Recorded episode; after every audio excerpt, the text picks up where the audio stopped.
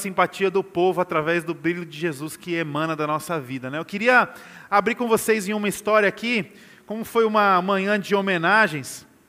É, eu queria rapidamente me ater a uma história, é, um fato, um encontro de Jesus lá em Marcos capítulo 5. E nós vamos então falar acerca dessa história. Talvez você já ouviu essa história, mas eu oro a Deus para que o Espírito Santo traga um renovo através dessa mensagem para a tua vida, para a minha vida também. Marcos capítulo 5, Jesus está iniciando aqui o seu ministério público e Jesus ele ah, está num barco atravessando ali a margem de um grande lago e ele, ah, assim que atravessa o lago, está começando seu ministério público, seus discípulos estão com ele. Existia talvez ali muita insegurança em saber, rapaz, quem é esse Jesus? Será que vai dar certo esse negócio? Como é que vai ser esse negócio desse ministério, esse Jesus? O que vai rolar? E eles estão num momento onde o barco chega do outro lado da margem. E aí a gente vai ler o que está acontecendo a partir do verso 21 do, de Marcos capítulo 5. A Bíblia diz assim: Tendo Jesus voltado de barco para a outra margem, uma grande multidão se reuniu ao seu redor enquanto ele estava à beira do mar. Então chegou ali um dos dirigentes da sinagoga, chamado Jairo. Vendo Jesus, prostrou-se aos seus pés e lhe implorou insistentemente: Minha filhinha está morrendo. Vem, por favor, e impõe as mãos sobre ela, para que ela seja curada e para que ela viva. E Jesus foi com ele. Uma grande multidão o seguia e o comprimia. Estava ali certa mulher que havia 12 anos vinha sofrendo de uma hemorragia. Ela padecera muito sob o cuidado de vários médicos e gastara tudo o que tinha, mas em vez de melhorar, só piorava. Quando ouviu falar de Jesus, chegou por trás dele, no meio da multidão, e tocou em seu manto, porque pensava: se eu tão somente tocar em seu manto, ficarei curada. Imediatamente cessou a sua hemorragia e ela sentiu em seu corpo que estava livre do seu sofrimento. No mesmo instante, Jesus percebeu que dele havia saído o poder, virou-se para a multidão e perguntou: Quem tocou em meu manto? Responderam seus discípulos: Vês a multidão aglomerada ao teu redor e ainda pergunta: Quem tocou em mim? Mas Jesus continuou olhando ao seu redor para ver quem tinha feito aquilo. Então a mulher, sabendo o que lhe tinha acontecido, aproximou-se, prostrou aos seus pés e, tremendo de medo, contou-lhe toda a verdade. Então Jesus lhe disse: Filha, a sua fé lhe curou, vá em paz e fique livre do seu sofrimento. Jesus, que essa palavra possa falar conosco nessa manhã e que nós possamos aprender lições profundas acerca desse encontro de Jesus com essa mulher no meio dessa multidão. Nós oramos assim no nome santo e poderoso de Jesus. Amém. Essa história é uma história muito conhecida e é, eu não quero me ater aqui às coisas mais mais tradicionais que a gente já ouviu sobre essa história, mas eu quero destacar algumas coisas que me chamam muita atenção nessa história. A primeira coisa que me chama atenção é que se você olha para essa história e imagina que ela é uma pintura, se você olha para essa história e imagina uma obra de arte, essa história ela deixa de ser a história da mulher e ela passa a ser a nossa história. Em que sentido? Jesus ele veio para cumprir um grande ministério, uma grande missão, e essa missão tinha a ver com nos trazer vida à medida que nós pudéssemos reatar as nossas relações com o nosso Pai que é Deus. Então Jesus ele veio na busca de ressignificar, restaurar uma relação. E aí, quando nós olhamos para essa pintura dessa história, essa história como uma pintura, essa história passa a ser a nossa história. Por quê? Porque nós estamos vendo um amontoado de pessoas que estão se dirigindo para um local de morte.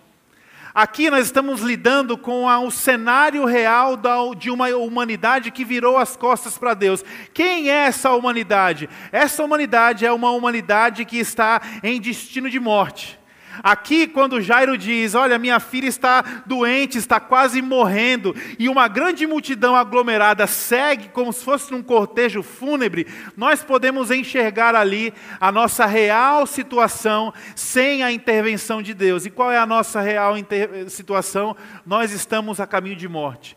Nós estamos num caminho de não esperança, nós estamos num caminho de desespero, nós estamos indo de encontro à morte. Assim como aquela multidão estava indo à casa de Jairo, nós seguimos assim um, tri, um trilho e um caminho de morte. Uma outra coisa interessante é que nós não estamos, enquanto vamos em direção à morte, nós não estamos bem, nós não estamos bem resolvidos. Nós não estamos bem esclarecidos. Então aqui nós temos uma mulher que está sangrando, está com hemorragia. Então, enquanto ela vai de encontro à morte, ela está morrendo. Enquanto ela vai de encontro à morte morrendo, ela tem a esperança de conseguir tatear, tocar e por algum milagre qualquer escapar da sua terrível sentença que é a morte. Enquanto isso, nós temos pessoas que se amontoam ao redor de um Deus desconhecido e essas pessoas esbarram em Deus, essas pessoas têm expectativas sobre o que Deus vai fazer, mas essas pessoas não entendem nada. Então, quando Jesus está se encontrando com essa mulher, e nós olhamos para essa história a título de uma obra, de uma pintura, essa história começa a ser a nossa história. Nós somos essa humanidade que temos um destino. O nosso destino sem Jesus seria a morte. Enquanto estamos indo para esse destino, estamos morrendo, e na tentativa de evitar isso, buscamos tocar em algum Deus desconhecido em busca de um milagre. Isso define muito a nossa espiritualidade sem a iluminação da palavra e sem também o conhecimento de Jesus. A humanidade anda assim, atrás de milagre, atrás de milagre, atrás de milagre. E aí, muitas vezes, porque a nossa espiritualidade é míope, nós enxergamos que a missão de Jesus ela foi cumprida quando o milagre acontece. Muitas vezes nós estamos tão perdidos na nossa jornada que nós achamos que a missão de Deus é o milagre. O alvo de Deus é o milagre. A ação máxima de Deus é o milagre, quando na verdade não. O que me chama a atenção nesse texto não é a que a mulher ela foi completamente curada. O que me chama a atenção no texto é um Jesus parando e olha que interessante, Jesus, eu fico pensando, me colocando no lugar dos discípulos, né? É, insegurança, sem saber no que, que esse ministério iria dar, como as coisas iriam acontecer. De repente, esse barco chega do outro lado da margem e nós temos um chefe da sinagoga. Imagina nós começamos, começando um ministério e dizendo assim, pessoal, o primeiro lugar que a gente vai é para o outro lado da Washington Soares. E quando a gente chega do outro lado da Washington Soares, está a maior autoridade do estado do Ceará, esperando a gente, dizendo assim: pelo amor de Deus, eu preciso de uma coisa que só vocês podem fazer. Imagina o coração do discípulo. O meu coração seria assim: agora lacrou. Agora acabou, meu amigo. A gente mal começou e nós temos aí uma autoridade, uma pessoa influente de respeito na nossa mão. Nós estamos indo para o palácio para poder servir essa pessoa. Imagina que, que a gente vai comer lá? Imagina o sofá que vai ter lá. Imagina a social que vai rolar. Quando Jesus curar a filha desse cara, imagina o que esse cara vai fazer por nós. E ali eu talvez iria nutrir uma grande expectativa de que Jesus chegasse rápido ali. E talvez quando Jesus para e pergunta quem me tocou, talvez a intervenção dos discípulos dizendo: Tá de brincadeira, né? Tá tirando onda com a minha cara, né? Tanta gente aqui se esbarrando, você quer saber quem me tocou? Para mim, a minha eh, mera e simplória interpretação é como alguém que está dizendo: ei, a gente tem um palácio para ir, vai acontecer um negócio show de bola, esse homem influente vai ficar na nossa mão e tem um negócio muito bom a nosso favor, então, ó, toca o barco. É uma tentativa e talvez mais um sintoma dessa humanidade que busca a Deus ou tenta converter a Deus nos seus próprios intentos e desejos pessoais. E aí quando esse Jesus ele para no meio da história, nós estamos lidando com talvez o primeiro ensinamento. E o primeiro ensinamento que nós podemos destacar aqui é um Jesus que não está funcionando, é um Jesus que não está vivendo, é um Jesus que não está agindo em função das nossas pretensões individuais. Aqui a lógica começa a ser quebrada. Eu não tenho acesso a um Deus, eu não tenho como apelar a Deus, eu não tenho como clamar a um Deus somente para que esse Deus cumpra o que eu tenho como desejo e vontade. Esse Deus ele para a história. Esse Deus ele para o tempo. Esse Deus ele quebra a minha lógica. Esse Deus ele trava as minhas expectativas. Por quê? Porque numa dinâmica de salvação, sair do caminho da morte para o caminho da vida significa a nossa confiança a ponto de termos uma capacidade de render a nossa vida a ele. Então, se você não está disposto a render a sua história, a sua lógica, a forma como você tem expectativa de que as coisas aconteçam, se você não está pronto para um Deus que para e trava tudo, talvez você ainda continue nesse caminho de alguém que está indo para o encontro de uma eminente morte enquanto morre no meio do caminho. Então Jesus ele para tudo. E quando ele para, ele começa a perguntar quem me tocou. Saiu o poder de mim. Aqui é mais uma, um brilho dessa pintura e dessa obra de arte que nós estamos vendo. Ah, o apóstolo Paulo fala sobre isso em Filipenses 2. Ele fala que ele, estando no trono, cheio da sua glória, ele se esvaziou. Então, o ato quando essa mulher ela toca esse Deus, é como, essa, é, é, como se nessa pintura e nessa obra de arte nós pudéssemos estar enxergando o que Jesus fez. Ele se esvaziou em prol de quem estava morrendo, ele se esvaziou em prol de quem não tinha esperança. E aí vamos pensar nessa mulher como talvez a, a nossa própria trajetória. Uma mulher que havia há 12 anos sofrendo por uma hemorragia.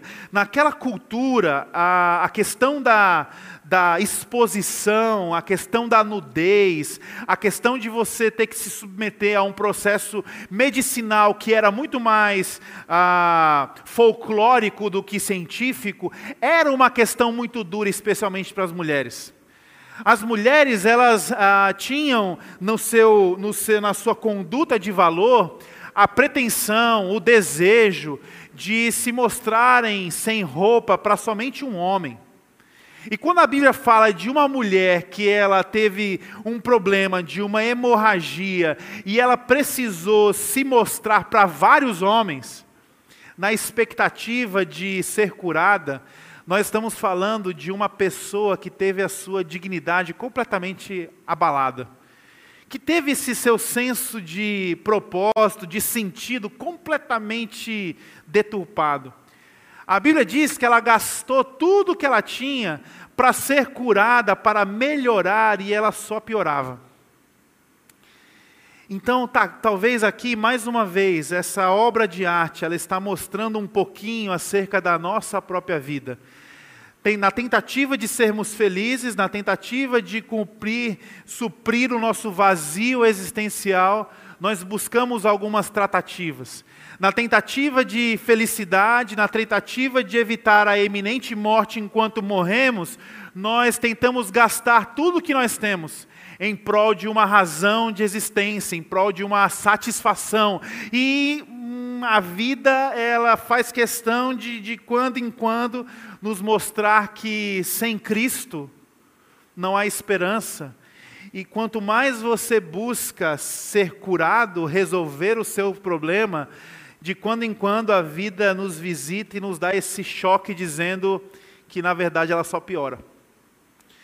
Então essa mulher ela foi visitada ou ela visitou o fundo do poço algumas vezes. E aqui talvez essa história comece também a se parecer com a nossa história. Quantas vezes eu e você nós já visitamos esses lugares inadequados? Esses lugares onde você às vezes tem vontade de viver e não consegue porque o que está acontecendo com você não tem solução, ou esse lugar onde você tem até vida ao seu redor, mas parece que a vida não tem sentido e você não consegue desfrutar da vida que você tem, das pessoas que estão ao seu redor, e aí a coisa fica caótica, como um amontoado de gente espremendo Jesus e dizendo: toca o barco, toca o barco, e tem alguém morrendo. Caos. Talvez essa história comece também a se parecer com a nossa história nesse sentido. E quando Jesus ele para no caminho e ele pergunta quem me tocou, E ele olha para trás, eu fico pensando assim: se eu fosse aquele discípulo, eu pensava assim: Jesus, o senhor está perguntando quem te tocou? Passa um WhatsApp para Deus aí que Deus vai te dar o GPS na hora. Quem te tocou? Para que, que o senhor está perguntando? O senhor precisa saber quem te tocou? E aqui talvez nós estamos sendo ah, descortinados do alvo que Deus tem para a nossa vida através de Cristo, que não é a realização de milagres. O alvo que Deus tem através da vida de Cristo caminhando conosco, o fim maior é a revelação da verdade. Presta atenção nisso. Muitas vezes, perdidos, tentando evitar o mal maior, nós estamos depositando toda a nossa expectativa que Deus faça um milagre. Quando, na verdade, a intenção de Deus e a realização de milagres ao longo da jornada tem como fim revelar a verdade. É por isso que, quando a mulher é indagada, ela se surpreende com o milagre, ela foi curada, mas ela é indagada com uma pergunta que mexe nas suas estruturas, como talvez essa hemorragia nunca mexera em 12 anos. E ela agora teria que falar para Jesus toda a verdade. E olha que interessante, gente, como a nossa vida de fé, ela precisa ser pautada na palavra de Deus para que nós não venhamos a nos confundir nessa jornada. Sabe por quê? Porque muitas vezes nós não entendemos ah, o preço do que significa uma caminhada de fé diante de Deus, porque essa caminhada é pautada na verdade. Muitas vezes nós estamos buscando a Deus e desejando milagres, porque nós não somos capazes de encarar a verdade que nos cerca. Muitas vezes nós queremos que Deus nos visite como uma pá de cal que enterre algumas verdades que gritam dentro de nós e nos matam de dentro para fora. Então, nós estamos muitas vezes perdidos nesse caminho, amontoados, tateando Deus, mas sem saber quem Deus é, esperando um milagre, mas nós não estamos prontos para um encontro com a verdade. E é interessante que o milagre ele causa a cura da mulher. Mas é somente quando essa mulher cai aos pés de Jesus e conta ali a Jesus toda a verdade que ela é liberta.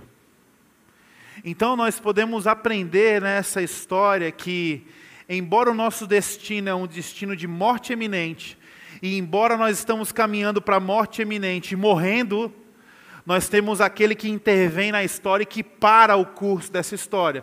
Nós temos aquele que dispensa o seu poder sobre nós para que milagres aconteçam, não como um fim, mas com a intenção de que nós possamos ser elucidados da verdade. Que verdade é essa? Quando a mulher cai aos pés de Jesus, se ela cai aos pés de Jesus na perspectiva da religião, ela vai cair aos pés de Jesus dizendo a verdade, e a verdade seria: Tu és o Cristo, filho de Deus vivo, ah, e tu és o Messias, tu és o Salvador, tu és aquele que vira, havia de vir.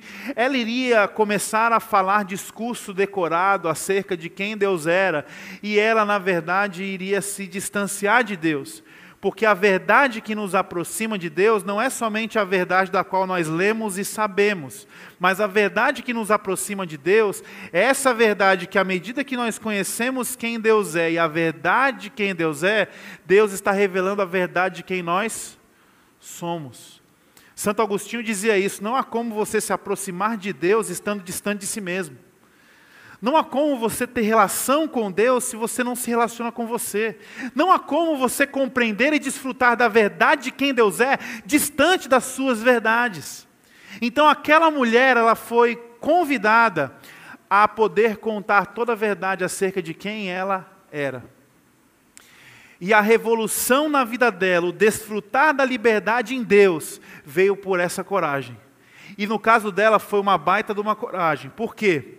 Porque aquela mulher, ela era uma mulher que sofria de uma doença de sangue, com problemas de sangue.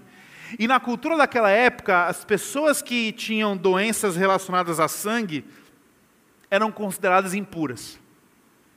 Aquela mulher nunca tinha ido numa igreja na vida dela, nunca tinha visitado o templo porque era impura.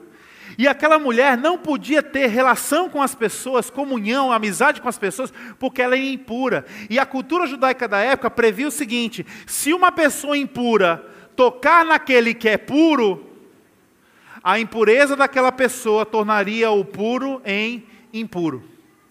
Olha o dilema que aquela mulher estava vivendo. Ela estava diante de um Deus que a curou.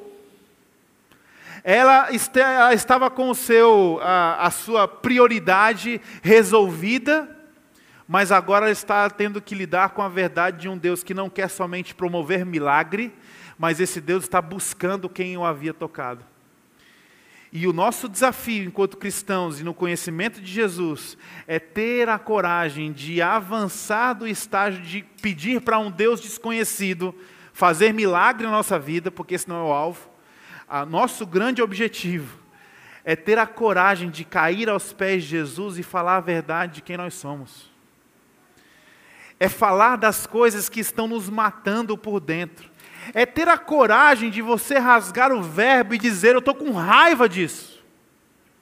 Porque quando você lê a Bíblia, diferente das orações bonitas que muitas vezes nós tentamos e nos empenhamos a fazer, nós temos homens e mulheres de Deus que diziam assim: Me mata logo.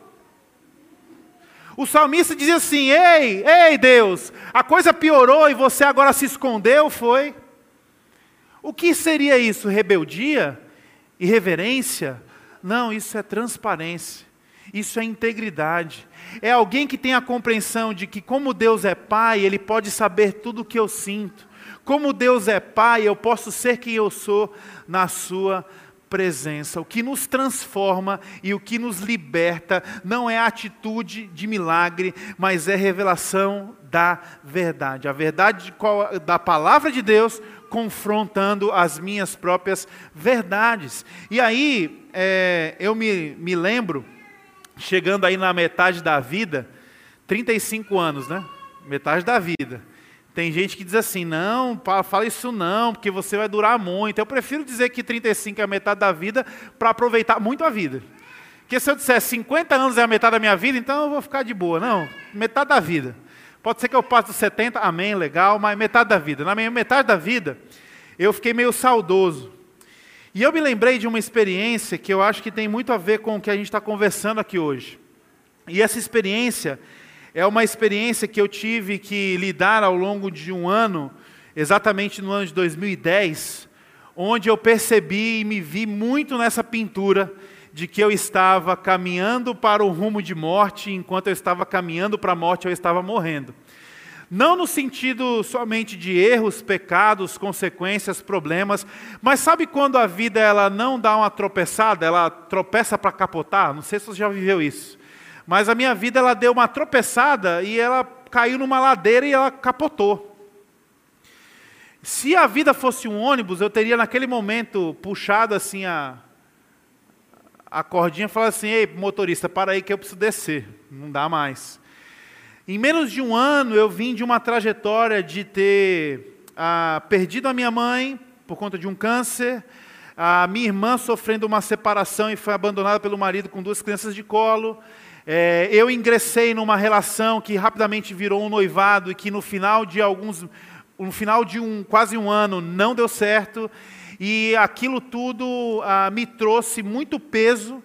Eu sentia que eu precisava dar uma resposta para as pessoas sobre a superação e a resolução de tudo isso. É, não porque as pessoas me cobravam, mas porque eu tinha uma pressão sobre mim, eu mesmo me cobrava para isso. Então a minha vida naquele ano de 2010 ela deu uma capotada é, e eu me vi no final daquele ano ah, com essa certeza de que tudo aquilo que eu havia feito naquele ano todo, na tentativa de não lidar com a verdade, me levou para estaca zero. Rapidamente eu quis superar o luto da minha mãe, e aí eu me ingressei num relacionamento. Rapidamente eu quis superar a dor do abandono da minha irmã pelo marido e eu rapidamente assumi uma postura de pai dos meus sobrinhos. E a vida foi indo até que no final do ano eu percebi que não estava dando certo, eu estava muito mal e estava lidando com uma grande crise. E aí eu, é, assistindo uma série muito propícia para esse momento chamada Lost, muito propícia, excelente. Eu, nessa crise de fé, eu não estava querendo abandonar a Deus, mas eu estava perdido no meio do caminho. Eu fiz a opção de voltar para um lugar do qual eu tinha certeza que Deus havia falado comigo. Então eu vendi meu carro, vendi o que eu podia vender, botei minhas coisas na mochila e eu parti para um destino onde eu tinha clareza que Deus havia falado comigo e eu fui para lá na expectativa de que eu pudesse mais uma vez é, encontrar a verdade. A verdade que Deus tinha para mim, a verdade de quem eu era e tudo isso. E eu me lembro que, eu não vou alongar a história, mas eu me lembro que essa experiência ela fez sentido na minha vida, quando assim que eu cheguei nesse lugar, eu fui chamado para poder traduzir um grupo de brasileiros, e é, esses brasileiros estavam fazendo missão. E aí, onde eles iam, eu tinha que ir, ajudava uma tradução e tudo mais. E aí, esses brasileiros eram meio assim, canela de fogo. E eles, num dia lá, chegaram dizendo assim: Ó, oh, a gente está indo para uma torre de oração. Eu disse: Meu Deus, torre de oração, rapaz. Lá no Ceará tem uns montes de oração. Agora, a torre deve ser um negócio. E quem vai conduzir a oração é um rabino que se converteu Falei, meu amigo, um rabino convertido, uma torre de oração, para pouco, né? Beleza, vamos lá. E aí nós fomos para aquele lugar e era uma grande, um grande terraço numa torre muito alta e tinham várias bandeiras de várias nações, várias bandeiras. E aí o culto rolando, a adoração, louvor, não sei o quê, daqui a pouco o rabino toca o chifre lá dele, é o chofar, bota um negócio na cabeça, né? Eu falei, meu amigo, que negócio, onde é que eu estou aqui? Mas beleza, né? E ele começa a falar, começa a falar, e depois ele fala assim: olha, agora cada um aqui, todo mundo dessa sala, como era um grupo pequeno, né? Quando ele fala todo mundo, você não tem como se esconder, né? Vai ter que pegar a bandeira e você vai orar por essa nação. E eu não sei vocês assim, mas quando eu sou meio ruim em alguma coisa, eu já tento me precaver, né? Então o que eu fiz? Eu mirei dez bandeiras e falei: ah, esse aqui eu sei que é do Brasil, esse aqui eu sei que é dos Estados Unidos, esse aqui eu sei que é da Itália, esse aqui eu sei que é do México. E eu mirei dez bandeiras, fiz o meu mapa mental e falei: quando esse cara disser já, eu vou correr para uma bandeira que eu conheço. E aí o que aconteceu? Quando ele disse para o povo orar, eu fui chegando perto de uma bandeira, puf, uma pessoa pegava. Aí eu fui para outro, puf, a pessoa pegou. Aí eu fui para outro, puf, a pessoa pegou. E o pessoal foi pegando as bandeiras que eu conhecia, só sobrou uma bandeira na sala.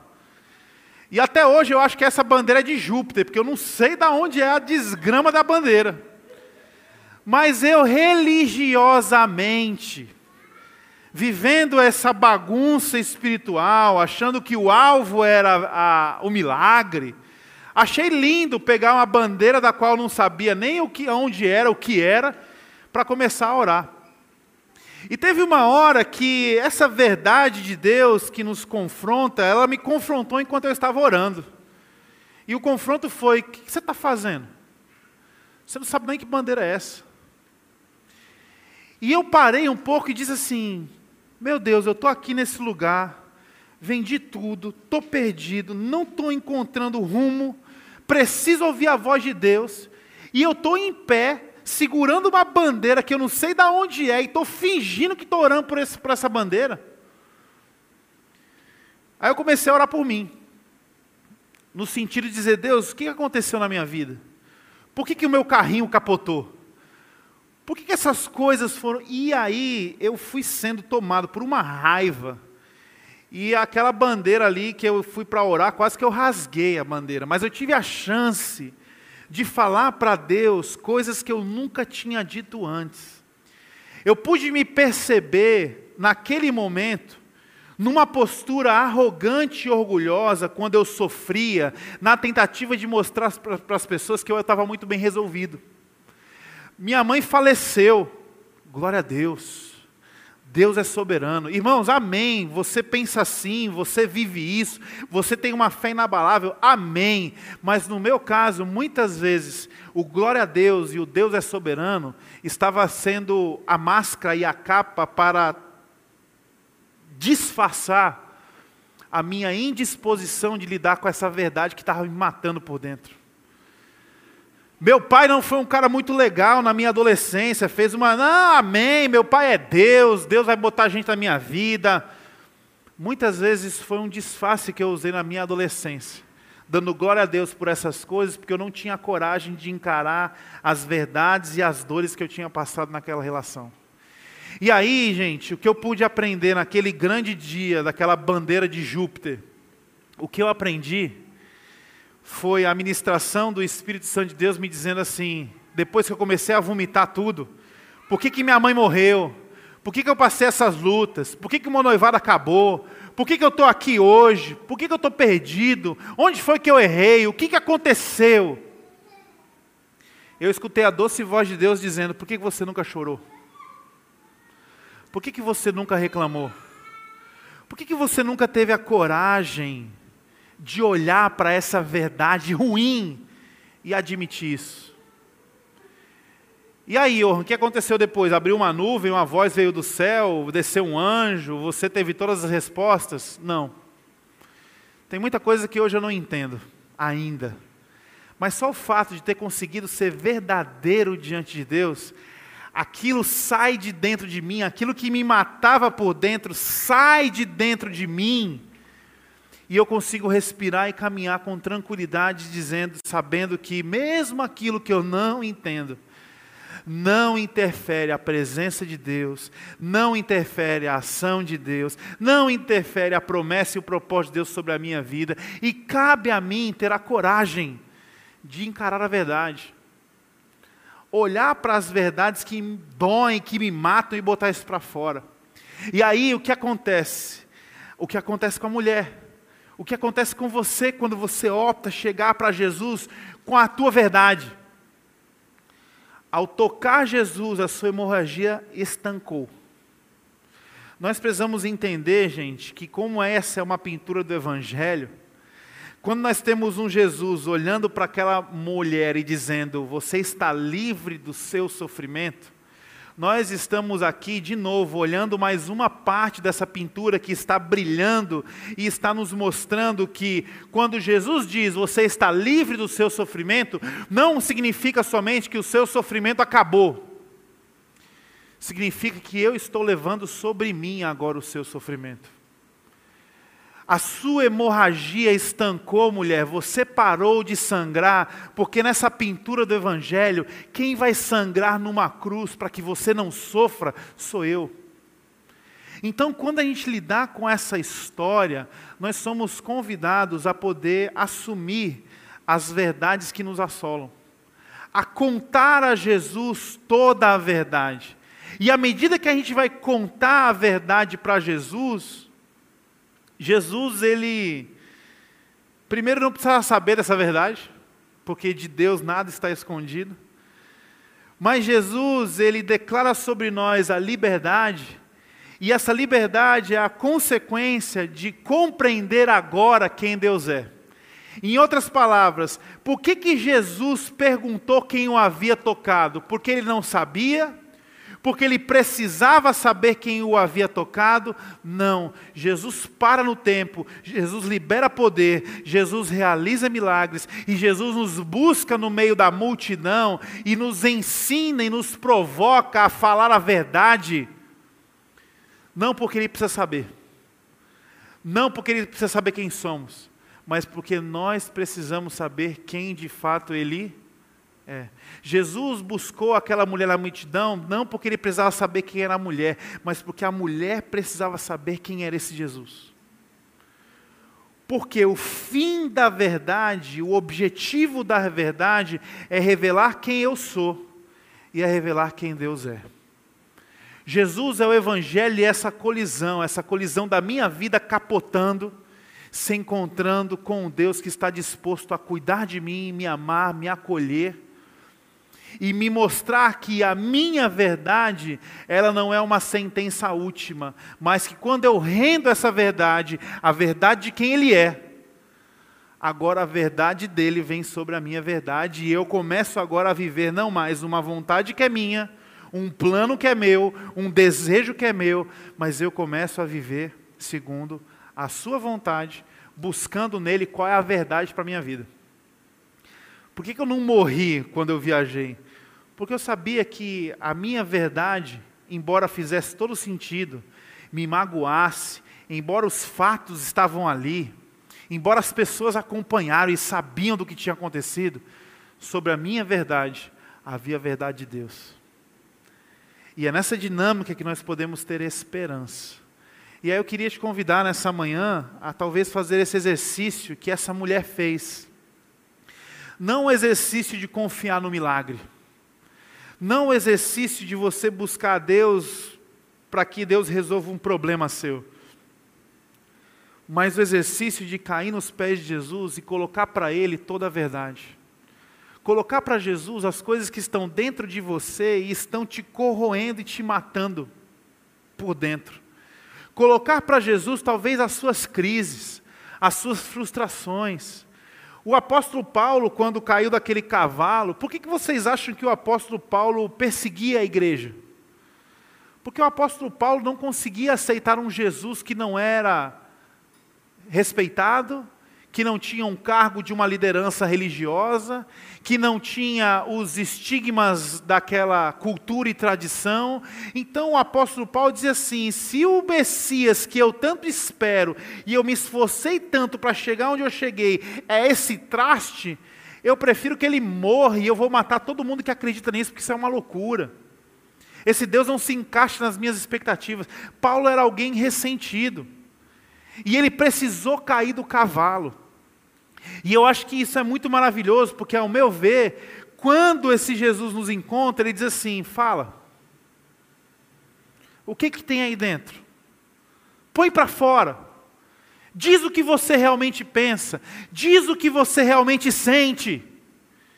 E por mais ofensivo, agressivo, maluco, irreverente venha a ser o que você tem a dizer para esse Deus acerca daquilo que aconteceu na sua vida ou daquilo que você sentiu, Jesus é o Deus revelado que continua nos procurando. Jesus é o Deus revelado que, por mais atroz venha a ser o que você venha dizer para Ele no tocante à sua verdade, Ele continua olhando para você e dizendo: Você está chegando no ponto. Fala mais. Bota isso para fora. Bota isso para fora. Me conta essa verdade. E é nessa dinâmica que nós vamos sendo curados. É na dinâmica do encontro com a verdade, na tentativa de expor a nossa verdade, que Deus muda o nosso caminho de morte para um caminho de vida. Eu queria que nessa manhã você fizesse uma oração onde você está, no seu lugar, pedindo a Deus a chance desse encontro. Aqui nós estamos numa multidão que não está se apertando, e Jesus está no nosso meio. Quais são as feridas que você carrega hoje porque você não consegue encarar a verdade? Tenta fingir que está tudo bem, tenta fingir que está tudo certo, tenta fingir que superou. Quais são as coisas que estão dentro de você que te fazem escravos? Que você não é verdadeiramente livre em Deus. Fecha os teus olhos, curva a tua cabeça. Eu queria que você tirasse um tempinho de oração agora.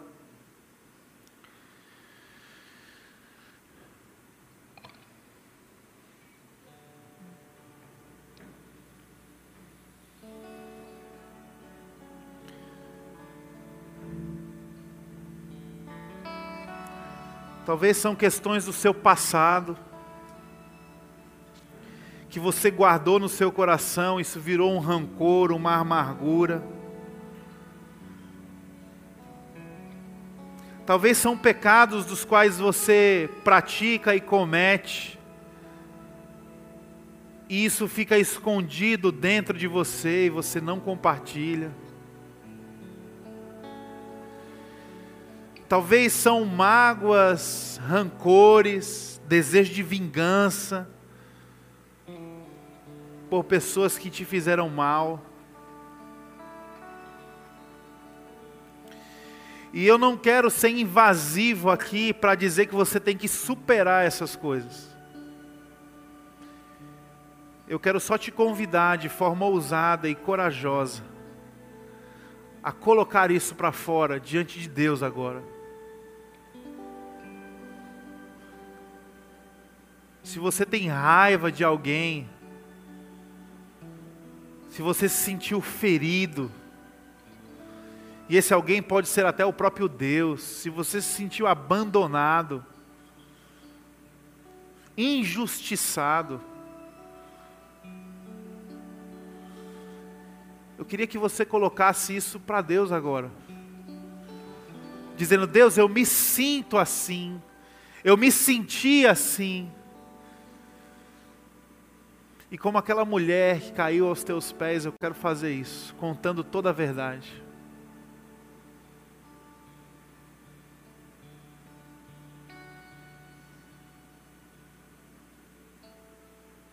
Faça isso agora no teu lugar.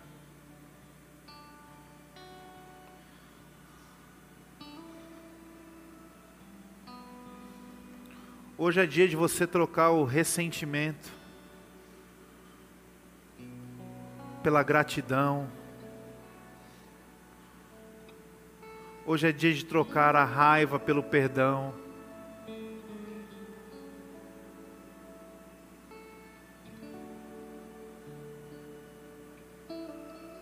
Hoje é dia de trocar os teus pecados por arrependimento. Hoje é dia de trocar a condenação por salvação.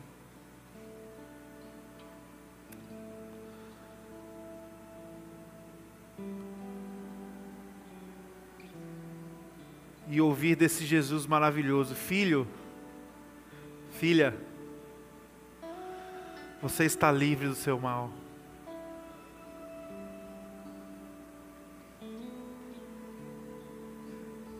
Você está livre desse sentimento que te aprisiona.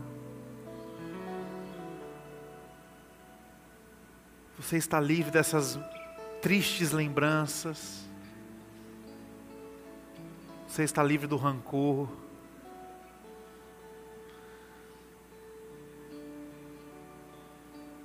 Obrigado, Jesus. Obrigado, Jesus. Porque o sofrimento que uma hora estava sobre nós, o Senhor tomou sobre ti.